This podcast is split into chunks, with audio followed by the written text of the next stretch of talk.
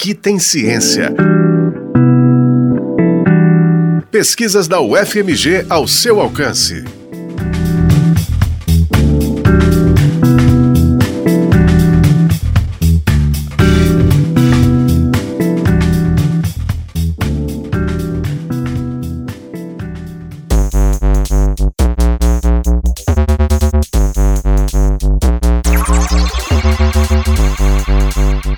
Granjas usadas na criação de suínos, um problema frequente atinge animais recém-nascidos e gera muitas perdas econômicas para os criadores. Nos primeiros dias de vida, quase todos os leitões têm seu crescimento prejudicado e às vezes até são mortos por uma doença causada por uma bactéria chamada Clostridium difficile.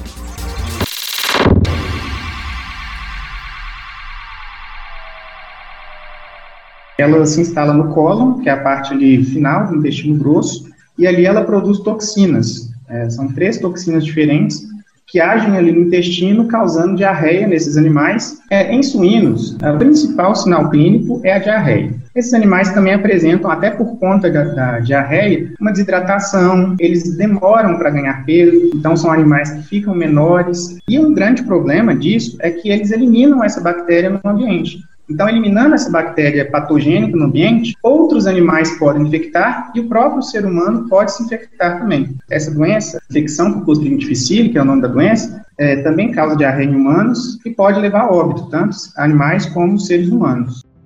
Esse que acabamos de ouvir é Carlos Augusto de Oliveira Júnior, que investigou essa bactéria na sua pesquisa de doutorado realizada no programa de pós-graduação em ciência animal da Escola de Veterinária da UFMG. O estudo foi orientado pelo professor Francisco Carlos Faria Lobato, tendo em vista que não existia nenhuma forma específica de combater a Clostridium difficile, Carlos desenvolveu uma medida para prevenção e controle da infecção por essa bactéria. Existem na natureza dois tipos de estirpes de Clostridium difficile. Algumas produzem toxinas e são capazes de causar a doença. Outras não produzem as toxinas, então não são capazes de causar a doença. Então, a ideia foi utilizar uma dessas estirpes que não é capaz de produzir toxina para prevenir a doença. As primeiras etapas da pesquisa foram realizadas por Carlos ainda em seu mestrado no mesmo programa de pós-graduação. Foi quando ele escolheu dessa bactéria uma variedade que não produzia toxinas e realizou testes em hamsters, já no doutorado, uma avaliação genética indicou que a estirpe da bactéria pesquisada, além de não ser capaz de gerar toxinas causadoras de doenças, produz as proteínas necessárias para conseguir se alojar no intestino grosso dos suínos.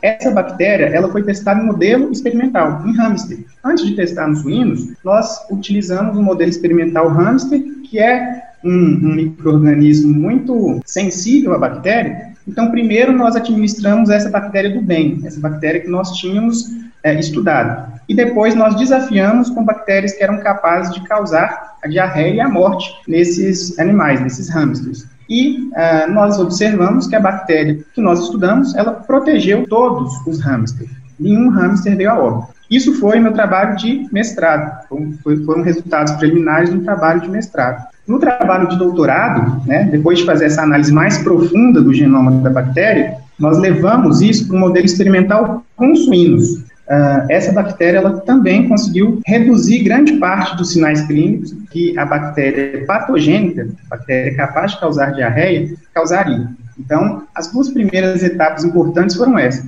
essas foram modelos experimentais, tanto em hamster quanto em suínos. Em sequência, nós fomos para campo.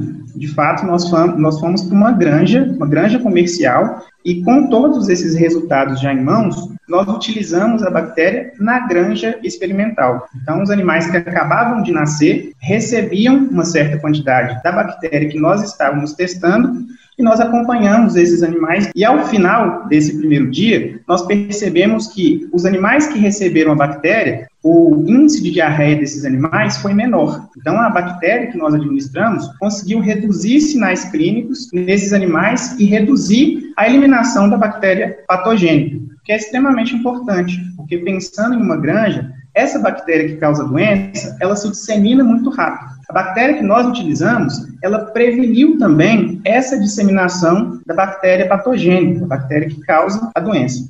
O passo seguinte foi avaliar a possibilidade de uso comercial do recurso encontrado para prevenir e controlar a infecção pela bactéria Clostridium difficile. Nós fizemos testes laboratoriais para avaliar se essa estirpe, se essa bactéria que nós estávamos utilizando, teria condições de ser utilizada comercialmente. Ou seja, nós avaliamos a produção dessa bactéria in vitro. O que, que é isso? Essa bactéria, se eu coloco ela, no, se eu tento produzir ela no laboratório, ela é, consegue se replicar em, quanti, em grande quantidade, eu consigo ter uma grande quantidade dessa bactéria para futuros usos comerciais. Então, isso foi um ponto avaliado. É, nós avaliamos o crescimento dela em diversos meios de cultura e a viabilidade dessa bactéria durante dois anos, tanto resfriado, né, a 4 graus Celsius, quanto a temperatura ambiente. E dessa etapa, os resultados foram os seguintes ela tem uma boa produtividade em meios de cultura comuns, então meios que comumente são utilizados tanto em laboratórios de pesquisa como laboratórios de produção de vacina, são meios bem comuns e até baratos, ou seja, ela é produzida em grande quantidade, o que, se a gente for pensar no produto futuro, seria de baixo custo a produção, e é, num período de dois anos, ela mantém boa viabilidade. Então, com dois anos, nós avaliamos periodicamente a quantidade bactérias que tinha, e ela manteve uma quantidade adequada para uso. Então, depois desses dois últimos testes, nós é, avaliamos que a bactéria tinha, que essa bactéria, essa estirpe, ela tinha potencial de ser utilizada comercialmente. E agora, o que falta para que um produto baseado na tecnologia desenvolvida nessa pesquisa seja fabricado em larga escala e disponibilizado para uso nas granjas de suínos? Antes de o produto ser transferido para um fabricante no setor privado, é necessário que seu preço seja definido. O processo de valoração está em andamento na CTIT, Coordenadoria de Transferência e Inovação Tecnológica, órgão que, entre outras funções, atua na comercialização das inovações geradas na UFMG. A pesquisa de doutorado realizada por Carlos, concluída em 2019, foi financiada por três órgãos públicos: FAPEMIG, CAPES e CNPq. O pesquisador fez um intercâmbio de quatro meses no centro hospitalar da Universidade de Lausanne, na Suíça. Na UFMG, o estudo foi orientado pelo professor Francisco Lobato e teve dois co-orientadores, os professores Roberto Maurício Carvalho Guedes e Rodrigo Otávio Silveira Silva, ambos da Escola de Veterinária. O trabalho recebeu menção honrosa no Prêmio CAPES de Teses edição 2020. O professor Francisco ressalta que a tese de Carlos resulta de uma extensa linha de trabalho que começou há cerca de 10 anos no laboratório de anaeróbios da Escola de Veterinária e que já envolveu vários pesquisadores, com destaque para o pioneirismo do professor Rodrigo Silva. O que se tinha na literatura de pesquisa em relação a esse patógeno, Clostridium difficile, era muito pouco.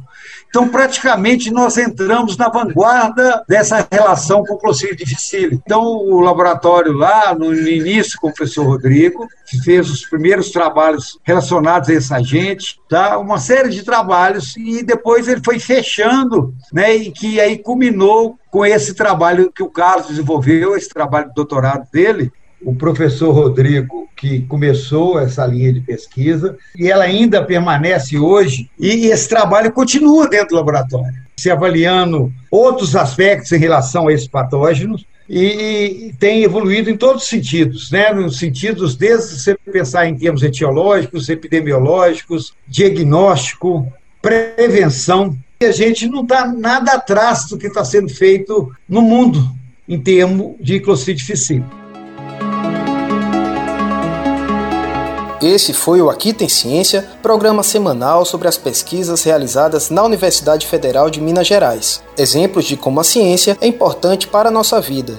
Este episódio teve produção, edição e apresentação de Tiago de Holanda. Trabalhos técnicos de Cláudio Zazar. A coordenação de jornalismo da Rádio FMG Educativa é de Paulo Alquimim, coordenação de operações de Judson Porto e coordenação de programação de Luísa Glória. O Aqui Tem Ciência também está na internet em ufmg.br/rádio e nos aplicativos de podcast. Você encontra a UFMG Educativa nas redes sociais em Facebook, Instagram e Twitter. Aqui tem ciência.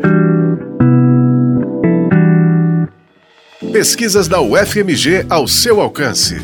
Uma produção do Núcleo de Jornalismo da Rádio UFMG Educativa.